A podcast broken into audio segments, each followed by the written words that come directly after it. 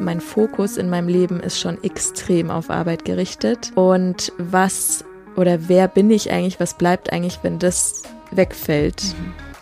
Herzlich willkommen zu einer neuen Folge des Work-Life-Fucker Podcasts. Ich bin Sarah Schäfer und heute bei mir im Podcast zu Gast ist Lea Martial. Und Lea habe ich in München getroffen und eigentlich habe ich sie da gefühlt wieder getroffen, ähm, obwohl wir uns an dem Tag tatsächlich das erste Mal live gesehen haben. Aber wie das wahrscheinlich viele von euch kennen, habe ich vorher Lea schon äh, ganz oft online gesehen und deswegen irgendwie das Gefühl gehabt, wir kannten uns schon weil Lea in der ähm, Punktgenau Akademie, in der ich die Coaching-Ausbildung begleiten darf, ähm, eben auch eine oder mehrere Ausbildungen gemacht hat. Und ähm, dort haben wir dann uns über eine längere Zeit immer wieder getroffen. Und das war eben auch genau die Zeit, in der sich bei Lea in ihrem Leben, in ihrem Arbeitsleben wahnsinnig viel getan hat. Und ich habe wie ganz viele andere hm, quasi online zugesehen, wie sich da bei Lea was verändert. Denn ähm, Lea war eigentlich mit ihrem Online-Kreativstudio Rosie and Gray hieß das, ziemlich erfolgreich und so hat es auch gewirkt und ähm, ganz viele Menschen sind ihr auf Instagram gefolgt und die Kurse waren gut verkauft und alles hat wunderbar geklappt. Und ähm, dann hat sich plötzlich was verändert und äh, Lea hat sich verändert. Lea hat das dann ein bisschen neu ausgerichtet und hat dann irgendwann gesagt, sie macht Pause, sie macht was Neues. Und dann ist in der Pause noch einiges Abenteuerliches passiert und ich habe wie, wie eben viele, viele andere Menschen das auf Instagram nur miterlebt und habe mich gefragt, wie fühlt sich das jetzt gerade, das von dem ich nur so einen Teil sehe, wie fühlt sich das für Lea gerade an? Wie fühlt sich das an, wenn sich die eigene Arbeit, die Selbstständigkeit, die eng mit Lea verbunden ist, wenn sich das verändert und dabei eben die Kundinnen live sozusagen zuschauen? Ähm, was macht das mit ihr und wie auch so darüber hinaus, wie, wie geht's ihr mit der Selbstständigkeit? Ich habe oft gesehen, dass Lea Pause ähm, auch als wichtiges Element ihrer Arbeit sieht und das äh, mit in ihren Social-Media-Auftritt mitbringt. All diese Themen wollte ich gern mit Lea besprechen und genau das haben wir gemacht. Wir sprechen also darüber, welchen Einfluss Leas Sichtbarkeit auf Social Media auch auf ihre eigene Balance hat und welchen Einfluss vielleicht auch das Bild von Arbeit, mit dem wir so aufwachsen, ähm, wie sich das auf unser eigenes Verhältnis zur Arbeit auswirkt. Ähm, Lea macht immer wieder den Punkt stark, dass wir uns selbst kennen sollten, dass Selbstreflexion ein wichtiges Thema ist. Wir sprechen so viele spannende Themen an in einem sehr kompakten Gespräch. Und wie immer findet ihr mehr über Lea in dem verlinkten Beitrag. Und jetzt wünsche ich euch aber erstmal viel Spaß mit Lea in dieser Folge des Berkeley Fucker Podcasts. Lea, wie viele Stunden hast du letzte Woche gearbeitet und wie geht's dir damit? Ähm, ich tracke tatsächlich mittlerweile meine Stunden. Ja. ja.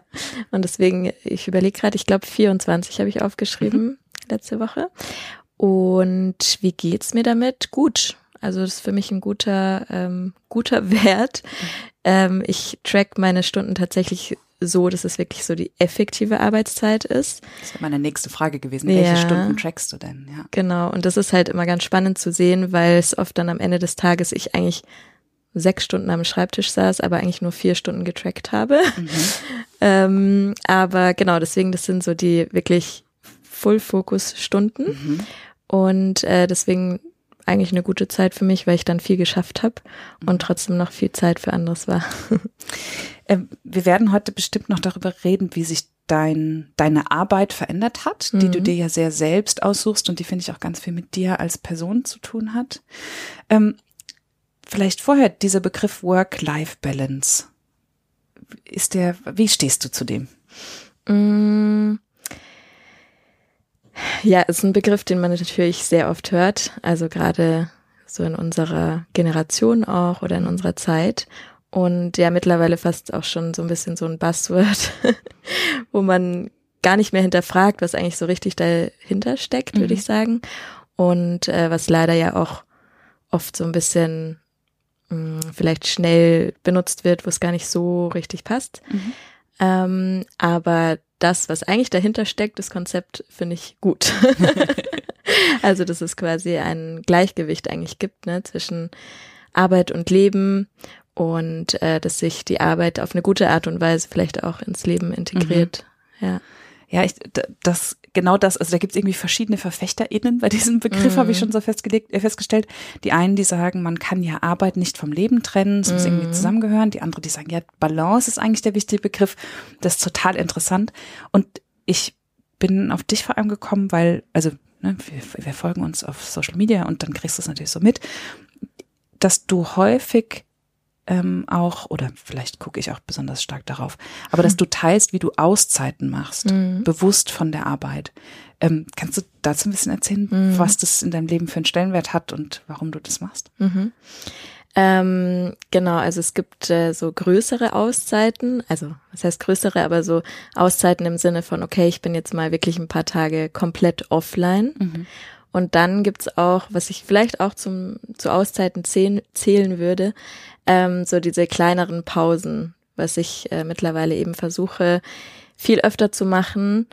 Einfach aus dem Grund, weil ich eine Zeit lang auch nicht so viel Pausen gemacht habe und nicht so viel Auszeiten, wie es halt oft ist, wenn man in die Selbstständigkeit mhm. startet und total begeistert ist und natürlich auch gerne die Zeit ähm, mit Arbeit verbringt und dann irgendwann merkt, oh, war vielleicht doch jetzt ein bisschen viel. Ähm, und diese kleinen Pausen sind für mich eigentlich deswegen so wichtig, weil sich dann Tage immer nach Arbeit und Urlaub anfühlen können. Also das ist nicht so dieses, ah, jetzt hassle ich irgendwie wochenlang durch und mhm. dann habe ich mir den Urlaub verdient, ähm, sondern dass das Gefühl, was man in so einem Urlaub oder mit so einem Urlaub verbindet, eigentlich auch so im Alltag stattfinden kann. Mhm. Und diese bisschen größeren oder äh, ich sag mal konsequenteren Auszeiten, wo ich dann ein paar Tage offline bin, das ist für mich so einfach wichtig, um bei mir anzukommen mhm. und ähm, ja, einfach auch mal raus zu sein von diesem ganzen Input von außen und aber natürlich auch in meiner Rolle ähm, als arbeitender Mensch, wo ich ja auch sichtbar bin auf Social Media, eine Pause davon zu haben, nach außen ähm, was mhm. zu zeigen, weil es ist ja also ich mache das total gerne und für mich hat es auch viel mit Kreativität zu tun, die ich da ausleben kann. Und gleichzeitig ist es natürlich was anderes, wenn ich ähm, immer so ein bisschen diese Stimme im Kopf hab, mit dabei hab, die so sagt, ah, das könnte man zeigen oder das nicht und mhm. was zeige ich, was zeige ja. ich nicht. Und da auch einfach mal so diese Pause zu haben, so die Frage gibt's gar nicht, weil in dieser Zeit stelle ich mir nicht die Frage, kann ich das zeigen oder nicht. Mhm. Und das ist dann wirklich so, also auch total wichtig für mich, glaube ich, um nicht zu vergessen, dass es halt dieses Leben unabhängig von Social Media und von dem, was mhm. man zeigt, gibt und es das auch so Prio 1 bleibt.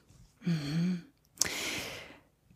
Das ist ein spannender Aspekt, der mir gar nicht so klar war. Aber ja, natürlich, du, du bist sehr sichtbar und, und Menschen ne, haben ja auch darüber eine Beziehung zu dir mhm. und dieses bewusst rauszunehmen. Und ähm, du hast zwei Sachen ganz so nach sozusagen nach außen und dieses nach innen gehen und mhm. dieses so für dich haben. Das heißt, du bist viel offline in dieser Zeit, du bist eben nicht sichtbar in dieser Zeit. Und womit füllst du diese Zeiten für dich besonders? Mm, also entweder ich habe zum Beispiel im ich glaube November letztes Jahr, äh, so ganz spontan die Idee gehabt, mal alleine in ein Hotel zu fahren. Es war so ein ähm, eher so Wellness, ruhiges mhm. Hotel und dann bestand mein Tag daraus, äh, Sachen aufzuschreiben, zu lesen, spazieren zu gehen, einfach das zu machen, worauf ich gerade Lust hatte und wirklich so alleine Zeit für mich mhm. zu haben. Und wenn es jetzt eher so im Alltag ist, dann kann es auch mal ein Wochenende sein, wo einfach viel los ist, wo ich mit Freunden auf ein mhm. Konzert gehe oder ähm, ja, einfach so das Leben genieße und äh, die Zeit so auch wirklich mit äh, Momenten füll, die, die so für sich stehen und die eben äh, für mich alleine passieren und da auch bleiben dürfen. Ja. Mhm. Pause machen. Mhm. Ich habe irgendwo auch im Hinterkopf äh, dieses Bild, wo du sagtest, du saßt irgendwo und hast einfach sehr lange einfach nur aus dem Fenster geguckt. Ja. und da dachte ich, hui, das das will auch gelernt sein, ne? mhm. ne? weil wir ja so gewohnt sind, dass ständig ein Input kommt, dass ständig was von uns gewollt wird und das kann sich ja schnell auch nach Zeitverschwendung anfühlen. Mhm. Gerade als Selbstständige, ne? diese Zeiten könnte ich verbringen mit. Total. Und ich meine sogar bei dem Wochenende, von dem ich gerade erzählt habe, wo ich ja, ich glaube, drei Tage dafür mir Zeit genommen habe und mhm. trotzdem war es manchmal so, ah ja, okay, aber jetzt könnte ich ja noch das Buch vielleicht anfangen oder so. Genau. Und irgendwann habe ich mich wirklich gezwungen, in Anführungsstrichen, und dachte mir so, nee, ich leg mich, es ist jetzt noch eine Stunde bis zum Abendessen, ich leg mich jetzt einfach nur auf mein Bett, schaue so aus dem Fenster und guck, was passiert. Und das sind halt meistens die Zeiten, wo mal diese ganzen Gedanken, die den ganzen Tag so nebenbei mitlaufen, sich auch sortieren können, aber eben ohne, wie jetzt zum Beispiel, wenn ich Gedankengefühle aufschreibe, was ja so ein bewusstes Reflektieren mhm. und äh, ja, damit umzugehen ähm, ist. Da ist es halt einfach eher so dieses, es gibt keine Erwartung, mhm. es muss gar nichts passieren, ich muss auch keine Antwort finden, ich muss nicht nachdenken, aber meistens kommt es ja dann irgendwie von alleine und danach ist immer so eine Erleichterung da, weil es einfach so ein ah ja, okay, die konnten jetzt einfach mal kurz ihren Platz finden oder halt sich gehört fühlen und dann. Mhm. Ja. ja. wenn man sie nicht runterdrücken muss, geht es denen meistens viel besser. Das wissen wir ja tatsächlich. Ja. Ich, als ich damals aus der Anstellung ja auch gezwungenermaßen raus bin, weil es mir da nicht gut ging und das einfach auch nichts für mich war, bin ich in die Selbstständigkeit gestartet mit der Idee, dass das die totale Freiheit ist, mhm. dass ich da keinen Zwängen mehr unterliege und dass das so komplett stressfrei ist. Und wenn ich dir so zuhöre, höre ich ganz viel von mir von damals, weil ich zumindest, ähm, und die Frage ist, geht's dir genauso?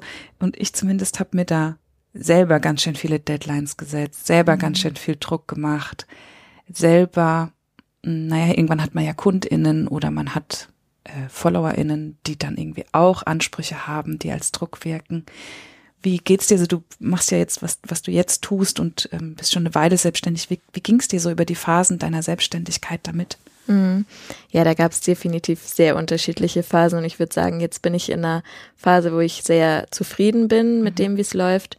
Und es gab aber auch andere Phasen und ähm, es gab definitiv auch, also so die Anfangsphase war halt so diese aufregende Phase und viel probieren, experimentieren. Jeder kleine Erfolg war ja auch total ähm, bedeutend und äh, jeder erste Kommentar war spannend mhm. und die erste Kundin und da gibt's ja so ganz, ganz viele Momente, die einfach ja für viel Glück, Ressourcen, mhm. äh, für viel Freude einfach sorgen und die einen natürlich motivieren. Also da so Energie bringen. Ne? Genau, ne? viel Energie mhm. bringen und viel Motivation und dann macht man weiter und weiter und ich glaube, so die Phase, die ähm, rückblickend, weil währenddessen war es mir jetzt gar nicht so bewusst und deswegen, ich glaube, es war auch echt okay. Steckt. Ja, Aber die Phase, die wahrscheinlich dann so ein bisschen fordernder war, war so, als es dann schon lief. Also so diese, dieser Part, wo, okay, jetzt gibt's Kundinnen, ähm, es wird auch immer mehr, so von, natürlich auch von Einnahmen her, mhm. von, ähm, von Kursen, die verkauft werden und so weiter. Ähm, und dann irgendwann so zu merken, okay, wo, also so ein bisschen diese Sinnfrage, die dann plötzlich kommt, weil am Anfang ist es so, ja, wofür mache ich es ja, weil es ist total aufregend und ich will das und das erreichen und dann irgendwann so dieser Punkt, wo man merkt, okay, was ist das nächste Ziel? Ist es jetzt einfach noch mehr Kurse zu verkaufen oder noch mehr äh, zu erreichen. Also was will ich noch, noch mehr, mehr Geld auf dem Konto? Genau, noch mehr mhm. Geld auf dem Konto, noch mehr Kunden, noch mehr äh, Teilnehmer bei den Livestreams und so weiter. Also es gibt ja auch sehr viele messbare Zahlen, wo man das mhm. machen könnte.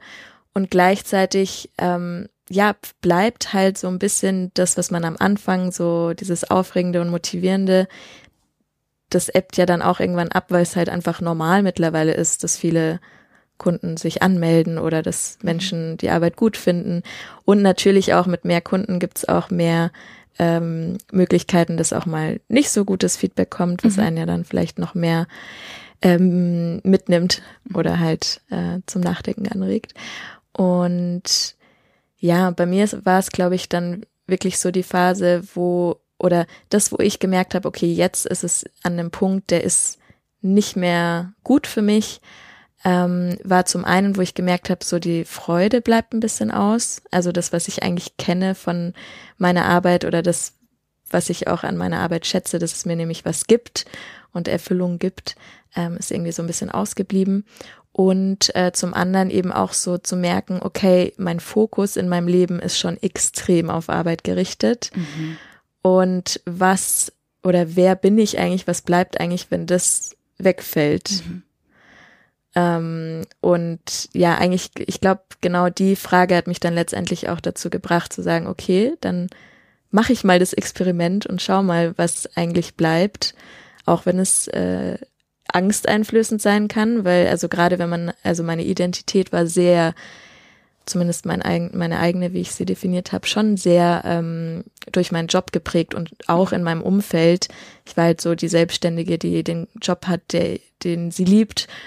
Und mhm. auf einmal war es ja auch so, naja, nach außen sieht alles cool aus, aber innerlich bin ich jetzt auch nicht mehr so erfüllt und ist das jetzt aber vielleicht auch normal, weil der Job muss ja jetzt auch nicht das Einzige sein im Leben, was einen erfüllt, aber das war in dem Moment so, okay, was gibt's denn noch so, mhm. was eigentlich Gutes in meinem Leben ist? Und klar gab's Sachen, aber die waren einfach nicht so sehr im Fokus.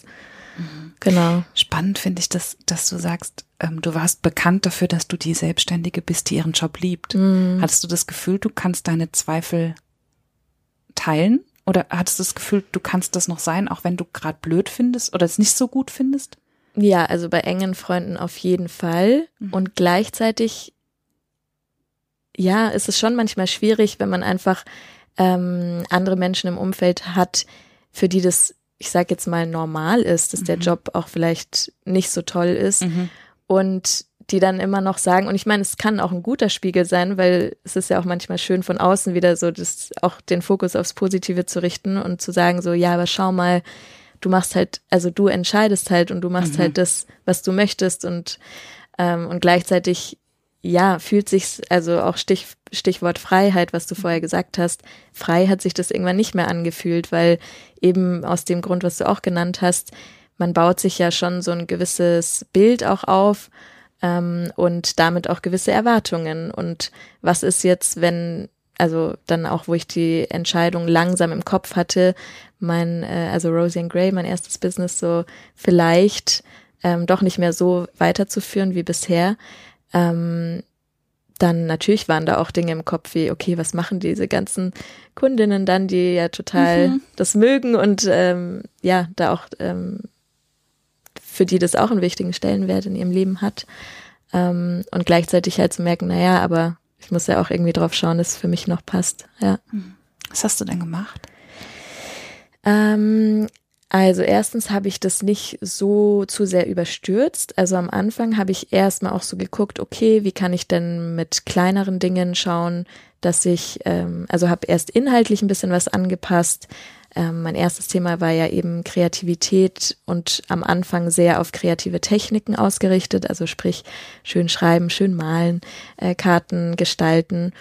Und ähm, was mich persönlich, also auf persönlicher Ebene ja zu dem Zeitpunkt dann schon mehr ähm, ja begeistert hat, waren so die psychologischen Themen mhm. und habe am Anfang versucht, das auch so ein bisschen zu verbinden weil ich ja dann auch schon meine Ausbildung, äh, wo wir uns ja auch kennengelernt mhm. haben, meine Emotionscoach-Ausbildung ähm, gemacht habe. Und das war, das hat auf jeden Fall schon was verändert, weil es so dieses, ah ja, wieder ein bisschen spannende neue Richtung und so mhm. weiter, aber es war immer gefühlt so für den Moment von dem neuen Kurs oder dem neuen Programm.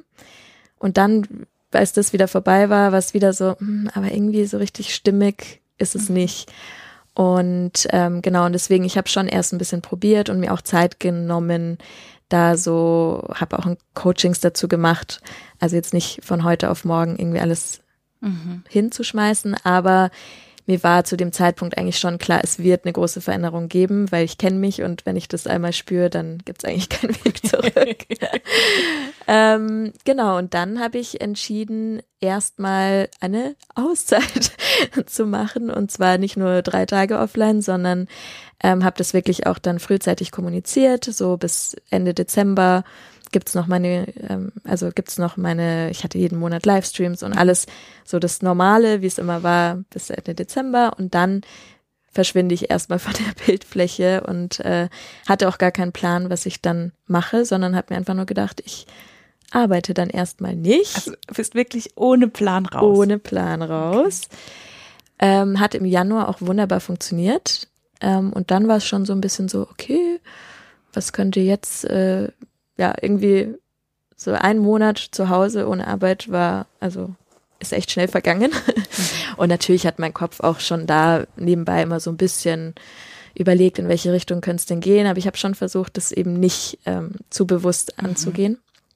Und dann habe ich im Februar, hat sich so relativ spontan äh, die Möglichkeit ergeben, dass ich nach äh, Thailand gehe für eine Zeit. Und es war auch, ähm, ja, da dachte ich mir auch mal schauen, wie lange ich da bleibe. Hatte dort ja dann einen äh, Rollerunfall, der mich so ein bisschen dann aus meinem Leben gekickt hat. Also ich hatte sehr viel Glück und jetzt letztendlich ist alles gut gelaufen, aber ich war viele Monate dadurch wirklich komplett raus und natürlich war es auch sehr bezeichnend so. Ich habe mir gedacht, ich mache eine Pause, eine Auszeit und das Leben dachte sich wahrscheinlich, nee, ähm, aber wenn dann so richtig, weil ja, im Nachhinein betrachtet habe ich natürlich in der Zeit, war ich schon so ein bisschen so, okay, wann geht's wieder los und mhm. äh, was wird das nächste? Und ich glaube, das Leben wollte so ein bisschen sagen, Jetzt nehmen wir mal Tempo genau. raus. Genau. Ja, absolut. Ich, ähm, also als ich dir gerade so zugehört habe, ne, also du hättest ja auch sagen können, okay, Rosie and Gray, dass der Name bleibt, die mhm. FollowerInnen bleiben oder die KundInnen bleiben. Ich habe mich weiterentwickelt, mein Business passt sich jetzt an mich an. So, das wäre ja mhm. eine Variante gewesen. Vielleicht auch das, was du so probiert hast. Und weil es hat ja auch viel mit dir als Person zu tun. Mhm. Und was ich so spannend finde, ist, dass du dich ja innerlich schon weiterentwickelt hast mhm. Und irgendwie nicht mehr, nicht mehr so richtig für das gebrannt hast, wofür eben Rosie Gray stand. Und dieser, dieses ähm, Außenwahrnehmung und Selbstwahrnehmung. Ne? Also die mhm. anderen nehmen natürlich dich und Rosie Gray wahr als. Mhm. Und ja, und das ist so ein bisschen, ich hatte das vor kurzem, wie man sagt, irgendwie hört man im Radio immer nur 80er und 90er. Ne? Und das so, ja, weil, also ne, entweder du, du bleibst halt bei dem, was da ist ja. und behältst diese Hörerschaft, diese Zielgruppe oder du würdest dich weiterentwickeln, aber dann in Richtung, ne, dann, dann, also wachsen die Leute mit dir mit oder mhm. musst du es anders machen? Es ist total spannend.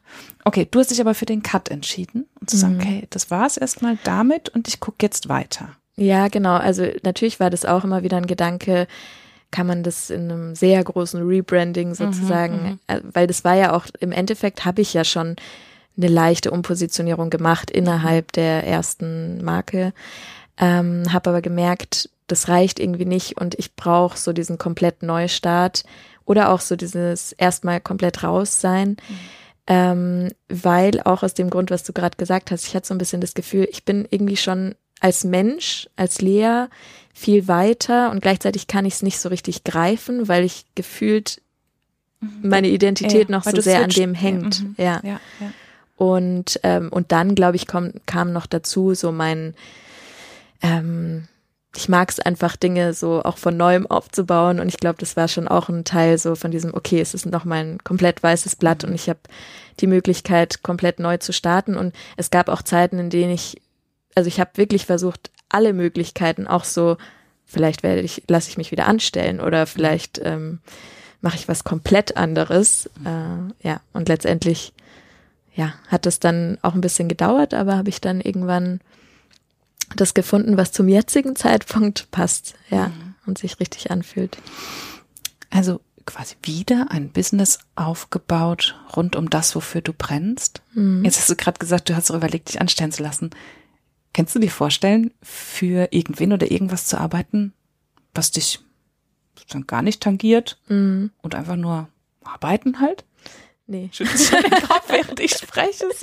Also, ja, weil gibt's ja auch Leute, die sagen, hey, aber das Arbeiten, danach habe ich mein Leben, ja? Ja.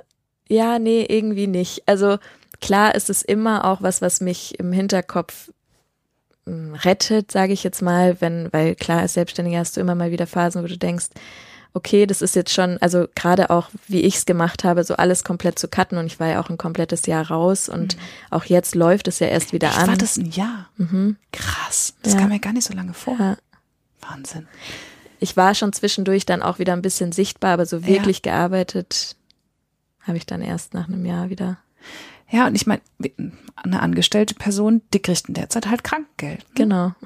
Du ja nicht. Nee, also ein Teil, ja, ja, irgendwann nicht mehr. Und auch jetzt ist es ja, also ich bin ja in der Startphase und äh, habe natürlich jetzt die das Glück, dass all die Arbeit der letzten Jahre äh, mich da, also dass es einfach jetzt mö so möglich ist. Und ähm, trotzdem und auch ganz am Anfang, wo ich mich, also wo ich mich selbstständig gemacht habe, war immer mein Gedanke, na ja, zur Not, also ich kann mich immer irgendwie anstellen lassen, aber ähm, ich merke, dass, nee, also da spricht schon sehr viel in mir so dagegen. Und selbst wenn es jetzt was wäre, was, ähm, ja, wo ich auch wirklich vom Thema her dahinter stehe, ist, glaube ich, für mich das, was mich immer wieder dann doch so an die Selbstständigkeit ähm, mh, mm, ja immer wieder in die Richtung zieht oder halt da behält, ist so dieses dieses komplette von, Gefühl von ich kann von Anfang bis Ende entscheiden mhm. und ähm, selber auch den Impact sozusagen steuern und alles was ich mache mache ich oder halt all die Arbeit die reinfließt die fließt genau da rein wo ich das möchte so mhm. ja Du hast direkt nach deinem Studium bist du ja in die Selbstständigkeit mhm. gestartet. Ich weiß, dass ich nach meinem Studium, jetzt haben wir ja zufällig auch noch was ähnliches studiert, aber ich weiß, dass ich nach meinem Studium mich das nicht getraut hätte, auch weil ich ein anderes Bild von Arbeit hatte. Mhm. Bei dir war das nicht so. Nee. Ähm, also, ich glaube, was schon wichtig ist zu sagen, ist, dass ich ja während meinem Studium das auch schon angefangen habe, so ein bisschen mhm. aufzubauen.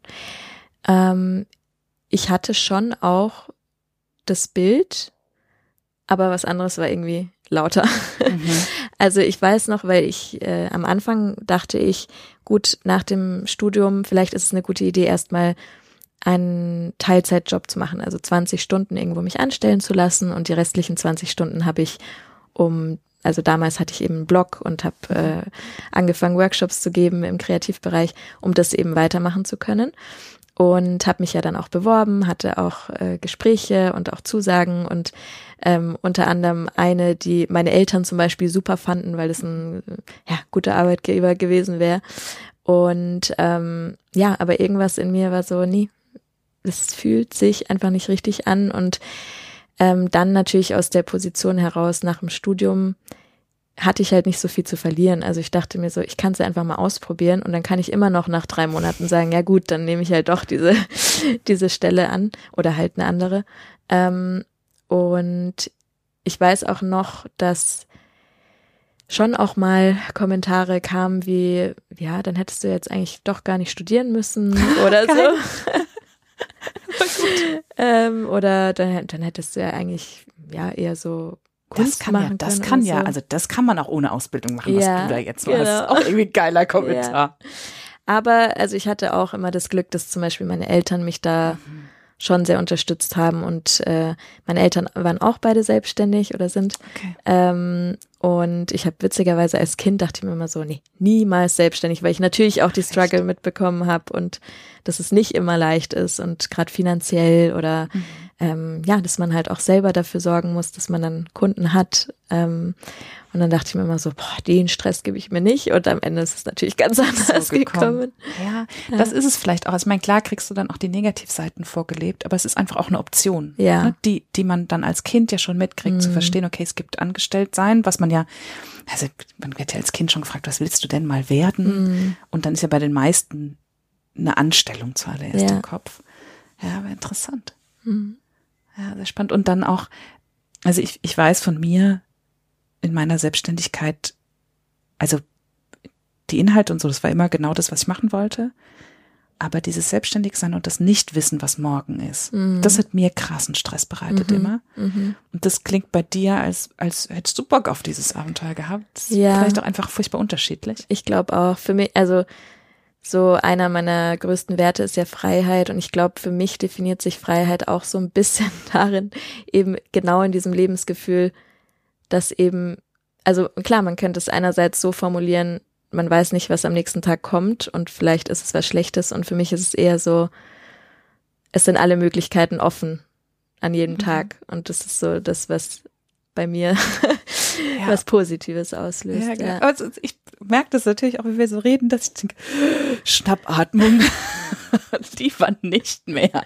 Also ich meine, ich habe auch jeden Tag was Neues, äh, bin aber sehr happy, dass so, äh, dass irgendwie, dass der Haken da dran ist und hab, hätte das aber auch nicht gewusst, hätte ich es nicht ausprobiert. Mm. Also ich bin total dankbar für die Zeit, weil auch was du sagst, als Selbstständige machst du natürlich auch fünf Jobs auf einmal. Ne, du bist ja deine eigene Marketingabteilung, du bist irgendwie dein eigener Steuerberater am Anfang. Man, man, und auch organisatorisch, finde ich, lernt man halt wahnsinnig viel auch unternehmerisches Denken. Mhm. Ja. ja, und gleichzeitig, glaube ich, finde ich es also gerade so in unserer Generation, glaube ich, auch so wichtig, ähm, eben auch zu sagen, so, hey, Selbstständigkeit ist nicht immer die Lösung oder das ist nicht das eine Ziel, was für jeden das Richtige ist. Ja, absolut. Bei mir ist es tatsächlich so, aber bei sehr vielen Menschen in meinem Umfeld, die vielleicht sagen so, boah, irgendwie wäre das schon auch cool, denke ich mir, oder äh, äh, ja, zeigt sich dann durch Erfahrung oder auch durch den Weg oder Experimente, nee, ist es halt einfach nicht. Mhm. Und das finde ich auch ein bisschen schade, das ist äh, mittlerweile oft ein bisschen wie so ein ja, wie so ein, wenn man sich selbstständig macht, genau, dann, mhm. dann hat man irgendwie, hat man es erreicht oder dann, äh, dann ist man frei. Also das ist ja mhm. auch oft das, was man damit verbindet, was aber ja eben, also mhm. vieles, in Filmen ist man auch nicht frei, ja. Ja, und ich habe häufig so die Wahrnehmung, gerade auf Social Media, mhm. du, man teilt ja dann aber auch häufig nur, also häufig teilen wir dann ja die Momente, in denen es gut mhm. läuft. Wir teilen unsere, unsere Wins und, und unsere Erfolge und die Struggle und das, was schwierig ist und die Zweifel. Also ich kann von mir sagen, ich habe sie nicht geteilt. Ja, ja. Ähm, bei, bei, dir sehe ich durchaus, ne, also da so mhm. diese Selbstreflexion, die bei dir ja viel da ist. Ähm, und die glaube ich jetzt auch so ein bisschen so dieses Thema Mental Health mhm. ist eben auch gerade eins auf Social Media. Ähm, und ist, glaube ich, auch wichtig, dass wir auch darüber sprechen, weil ich muss sagen, ich habe da wirklich damals in meiner Selbstständigkeit nur, nur ein Bild gezeigt mhm. und das war das, was gut läuft. Ja, total, ja. Und deswegen, ähm, und ja, es macht ja auch ein Stück weit Sinn, dass man die Momente teilt, die laufen und mhm. äh, gleichzeitig ist es halt wichtig, als Konsument dann immer wieder im Kopf zu haben, man sieht halt nur einen Ausschnitt mhm.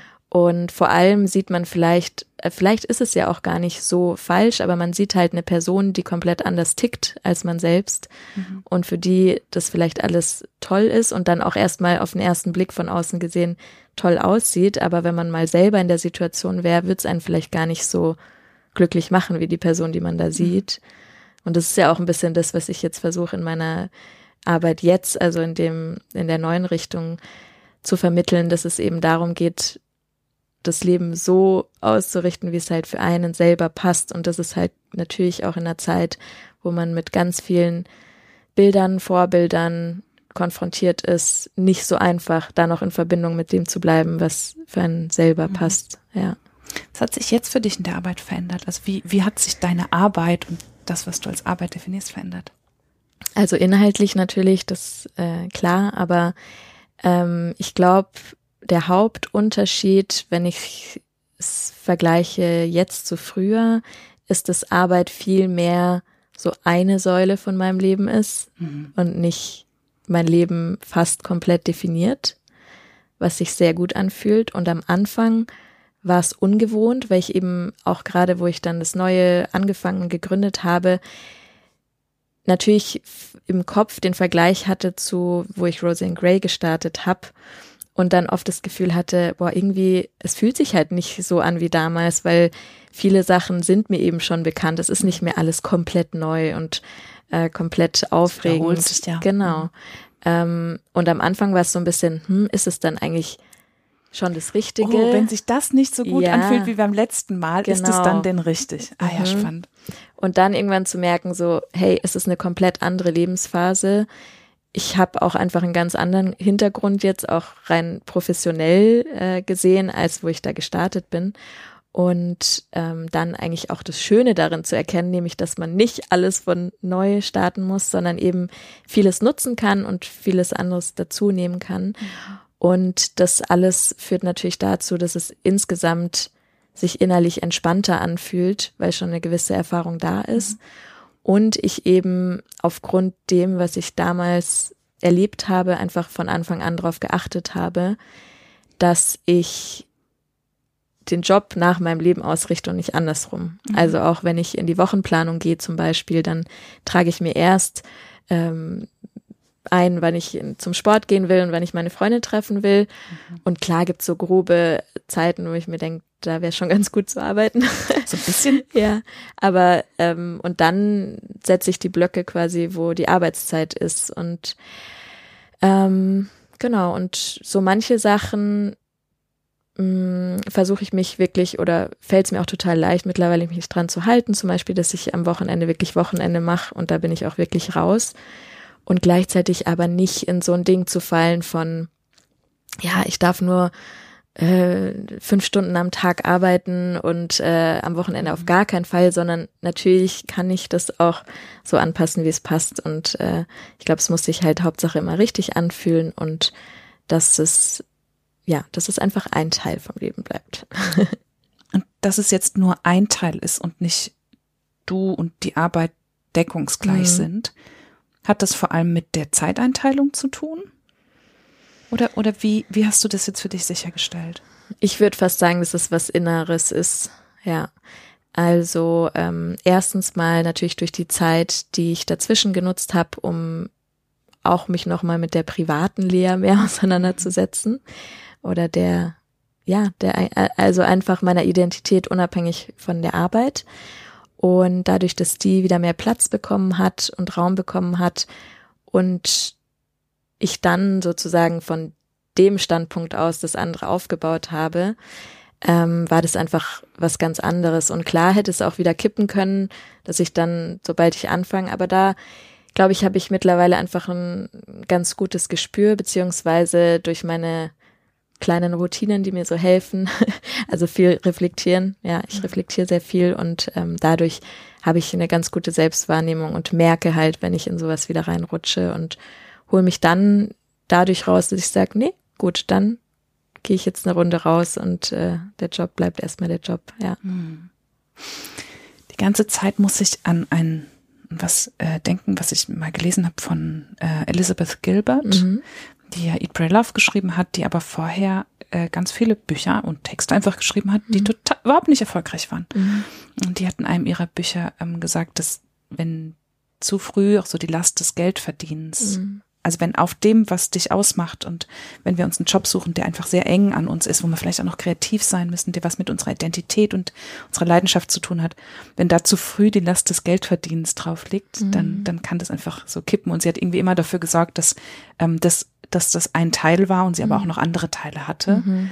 Weil was wäre, wenn das nicht funktioniert, dann habe ich das nicht mehr in meinem mhm. Leben. So und irgendwie geht's mir die ganze Zeit durch den Kopf. Ja, das habe ich glaube ich auch gelesen. Ich kann mich erinnern. Ich glaube, das ist in dem Big Magic. Big Magic, ja. Mhm ja. Mhm. Den vielen Ideen. Mhm. Ja.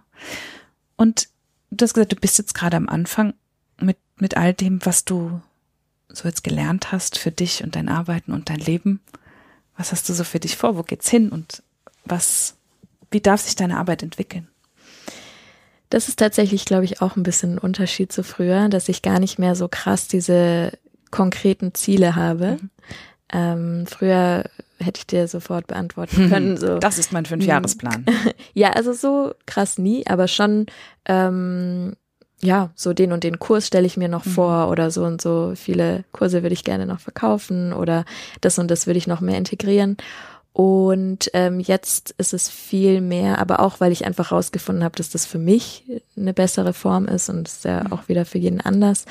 Aber für mich funktioniert es am besten immer ähm, in kleineren Schritten mhm. zu schauen und zu gucken, was sich jetzt richtig anfühlt, weil es bei mir oft so ist, wenn ich zu sehr im Voraus plane und diese Ziele setze und dann quasi so in dieses äh, drauf hinarbeiten komme, mhm.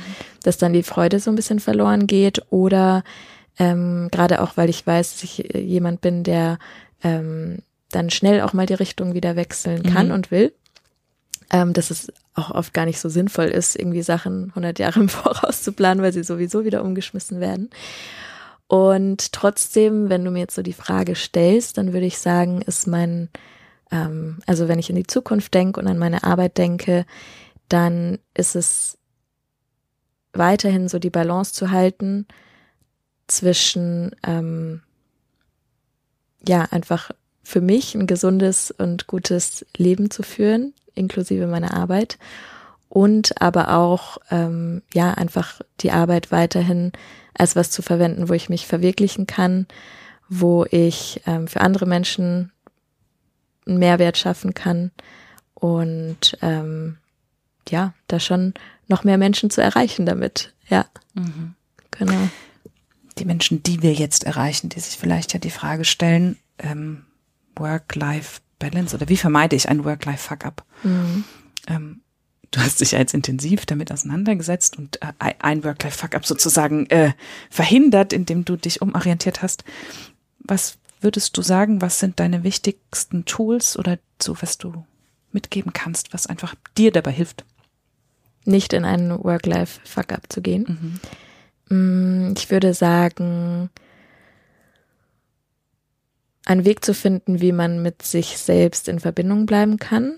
Das kann für jeden anders ausschauen. Für mich ist es äh, zum Beispiel, mich kurz hinzusetzen, einzuchecken, ähm, was aufzuschreiben oder auch einfach nur so diese aus dem Fenster Blickmomente. Ähm, und das eben zu stärken, dass man so diese Verbindung hat und diese Wahrnehmung hat für was ist gerade gut und nicht gut für mich. Ähm, und dann natürlich auch dementsprechend zu handeln. Also nur das wahrzunehmen reicht nicht aus, sondern dann auch für sich eben kleine Strategien zu finden, ähm, wie man eben das so halten kann, dass äh, man nicht zu sehr reinrutscht in das äh, nur Arbeit zählt. Und dann vielleicht auch noch der Gedanke, ähm, dass die Arbeit nicht das sein muss, was dein Leben komplett erfüllt oder wo du dann die Erfüllung findest im Leben, sondern dass es auch noch andere Sachen geben kann. Und da kann man ja auch ganz aktiv gucken, okay, in welchen Bereichen kann ich noch ähm, Erfüllung oder Erfüllung ist auch immer so ein großes Wort, aber einfach Freude finden, ähm, Dinge haben, die mir Kraft geben, Energie geben. Und auch da ist es ja wieder total persönlichkeitsabhängig, aber vielleicht ist es mehr mit Freunden zu machen, vielleicht ist es auch mehr mit sich alleine zu machen, in die Natur zu gehen, Sport zu machen, ähm, ein Hobby zu haben oder irgendwas, wo man sich kreativ austoben kann. Also es kann ja alles Mögliche sein, aber da einfach dafür zu sorgen, dass, ähm, also ich stelle mir das immer so ein bisschen vor, wenn jetzt mein Leben so auf so Säulen steht, dass dann Arbeit eben so eine Säule davon ist und dass es aber auch noch andere gibt, weil sonst wird es halt schwierig, wenn die eine Säule alles halten muss. Und die kippt. Genau. Und äh, oder auch, genau, wenn eine Säule kippt und die anderen stärker sind, dann hält vielleicht trotzdem noch das Fundament insgesamt, ja. Ja, so ein Haus auf einer Säule aufzubauen, ist auch echt Ja. kippelig. Das stimmt. Ja. Ich, mein Kopf ist immer so wieder der Abgleich. Was ich bei dir wahrnehme, ist so ein wahnsinniges Grundvertrauen in dieses wird schon. Mhm. Und wir, wir sprechen dann ja immer miteinander und man vergleicht ja immer so mit sich selbst oder mit, oder ich vergleiche auch, ich habe viele ähm, Selbstständige betreut ähm, in der Gründungsphase und so weiter, die mitbegleitet. Und was da ganz oft stark gebremst hat, war die Angst, was, wenn es nicht klappt. Mhm. Ich glaube, das ist so ein, auch dann zu verstehen, man hat mehrere Säulen und das kann eins sein. Und wenn das nicht klappt, das ist nicht der Untergang der Welt, sondern wir probieren das und dieses sich selber ganz genau zu kennen und auch zu wissen, was motiviert mich denn, was ist denn gut für mich, was brauche ich denn, was nicht, wo hole ich mir vielleicht jemanden dazu, weil ich das nicht kann und nicht will. Und ähm, dann glaube ich, dieses, äh, dieses gesunde Grundvertrauen, dieses, ja, es wird schon. Mhm. Ja, ich glaube, das hängt tatsächlich auch viel damit zusammen, wenn man vielleicht entweder die Erfahrung gemacht hat von, okay, wenn auch mal was zusammenkracht, dann kann ich auch damit umgehen und dann kann ich das auch handeln. Ähm, und aber vielleicht auch unabhängig davon, ob man das schon selber erlebt haben muss, einfach das halt immer wieder auch selber zu stärken und zu sehen, okay, wie kann ich denn mit mir selbst umgehen, wenn auch mal was nicht läuft? Und ich glaube, das gibt einem dann vielleicht so, so ein Vertrauen, dass egal was kommt, wird es schon irgendwie werden. Und dann ist es bei mir, glaube ich, auch schon so ein bisschen, ähm, ja, so ein Grundglaube, den ich habe, dass, äh, dass das Leben einen schon eh dahin führt, wo man vielleicht hin soll oder vorbeilaufen soll. Und dass man selber sehr viel in der Hand hat und ähm, sozusagen gestalten kann, wie das dann genau ausschaut, aber dass manche Sachen vielleicht auch einfach so ein bisschen von oben mitgeleitet werden. Ich muss sehr vor mich hingrinsen, weil du, ich hatte in einem anderen Interview, jetzt weiß ich natürlich nicht, wie die nachher zusammengeschnitten werden und wer, was in welche Reihenfolge kommt. Also vielleicht kommt das noch, vielleicht haben die ZuhörerInnen das aber auch schon gehört. Äh, jedenfalls hat ähm, meine liebe Freundin Juna dort ähm, vier Merkmale von für sie Social Entrepreneuren, also GründerInnen, ähm, gebracht, was die irgendwie alle gleich haben. Und du hast gerade die, die alle, alle Boxen so tickt, was ich ganz cool finde. Ich habe so gegrinst und habe so abgehakt. Wie spannend dann auch so das Live-Beispiel zu sehen, weil sie es ja. eher so übergeordnet besprochen hat. Spannend. Und, ja, total. Und das, das mag ich total, dass sich jetzt zwischen den Interviews so erste mhm. Verknüpfungen bilden. Und noch ein anderer Aspekt, den du auch genannt hast, den ich nochmal stark machen will. Jeder Mensch ist anders. Mhm. Und das Gras ist ja auf der anderen Seite irgendwie immer grüner, ne? wie deine Freundinnen, die sagen, oh, ich bin gerade unzufrieden, ich mache es einfach wie Lea mhm. und sind dann aber vielleicht total unterschiedlich und haben, wie ich dann den totalen Stress jeden Tag nicht zu wissen, mhm. was ist mhm. morgen. So, dann, dann ist es eben nicht cool. Und jeder Mensch ist tatsächlich anders und andere Strategien funktionieren mhm. dafür. Und ich glaube, also auch deshalb mache ich dieses Projekt, um, um festzuhalten, was funktioniert denn für Lea, was funktioniert denn für Person mhm. X und was für Y. Und dann darf sich ja jede Person das zusammenstückeln, was sie so braucht total. und ausprobieren und machen. Ja. Ja. Und experimentieren. ja, total. Mhm. Genau, experimentieren, das ist was, was ich von dir heute mitnehme. Experimentieren im Sinne von, wir probieren es mal und mhm. wenn es funktioniert, dann funktioniert es und wenn nicht, dann nicht. Das ja. ist irgendwie so ganz schön. Ähm, und das für einen selbst zu betrachten und immer wieder einzuchecken und zu gucken, wo bin ich denn, wo stehe ich denn, wie geht's mir und wie kann ich auch gut Pause machen. Wir hatten es auf dem, dem Weg hierher, dass ich gesagt habe, das, was wir hier gerade machen, ähm, dieses zusammen Interviews führen, für mich auch was schaffen, mhm. ähm, das ist für mich totaler Ausgleich, das ist für mich gut. Und dieses äh, eine Stunde auf dem Bett liegen und rausgucken, oh, das wäre für mich eine Riesenherausforderung. Mhm. Voll, und es muss ja dann eben auch nicht. Genau, ja, ja, ja genau. Jeder findet so seinen Weg und kommt wahrscheinlich auch drauf an, wie man, also zum einen, wie man Pause definiert ja. und zum anderen, was man selber in dem Moment gerade braucht. Ja. Und eigentlich ist ja das Ziel von der Pause, dass man ja das so ein bisschen durch wird und wahrscheinlich so mal einfach Abstand auch von dem mhm. Normalen.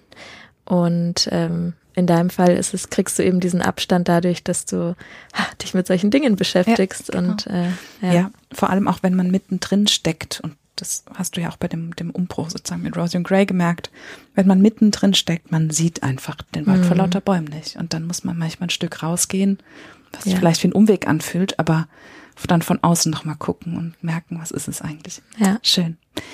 Ähm, Lea, was müssen wir diesem Gespräch zum Thema Work-Life-Fuck-Up noch hinzufügen aus deiner Sicht? Was ist noch offen? Mm. Muss ich kurz nachdenken, ja. weil wir haben schon sehr viel abgedeckt. Take your time. mm.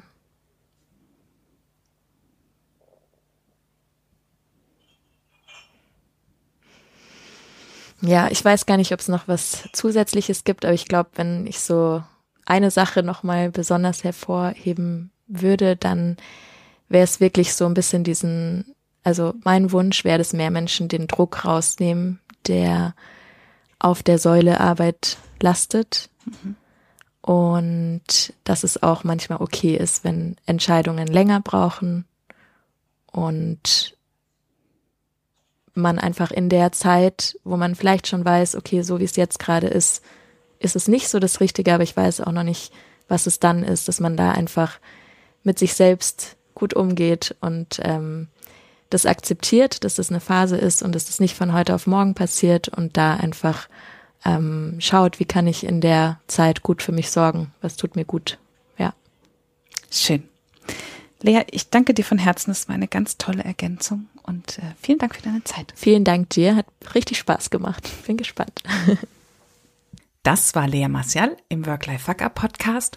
Und in der nächsten Folge geht's hier weiter mit äh, Gregory von Abendroth. Mit Gregory spreche ich zum einen über seinen Weg von der Biologie zum Coworking und wie sich das immer entlang seines eigenen roten Fadens ganz stimmig entwickelt hat. Und wir sprechen neben ähm, Gregorys eigenen persönlichen Erfahrungen darüber, auch darüber, welchen Einfluss der Ort, an dem wir arbeiten, auf unsere Work-Life Balance oder auf unser Leben mit der Arbeit haben kann. Und wie ähm, Gregory und sein Team versuchen auch über viele remote verteilte Plätze eben ein gemeinschaftliches Team zu sein. Und ganz viele andere Themen besprechen wir auch noch. Und an dieser Stelle wie immer der Hinweis, wenn ihr mir Fragen, Anmerkungen, Takeaways, Erkenntnisse schicken wollt, dann immer gern als Sprachnachricht oder auch einfach als Text an hey at worklifefuckup.de. Ein paar Mails haben mich nämlich schon erreicht und ähm, die baue ich dann, wenn das jeweils für die AbsenderInnen fein ist, in die letzte Folge der Staffel ein. Für heute erstmal vielen Dank fürs Zuhören und bis zum nächsten Mal.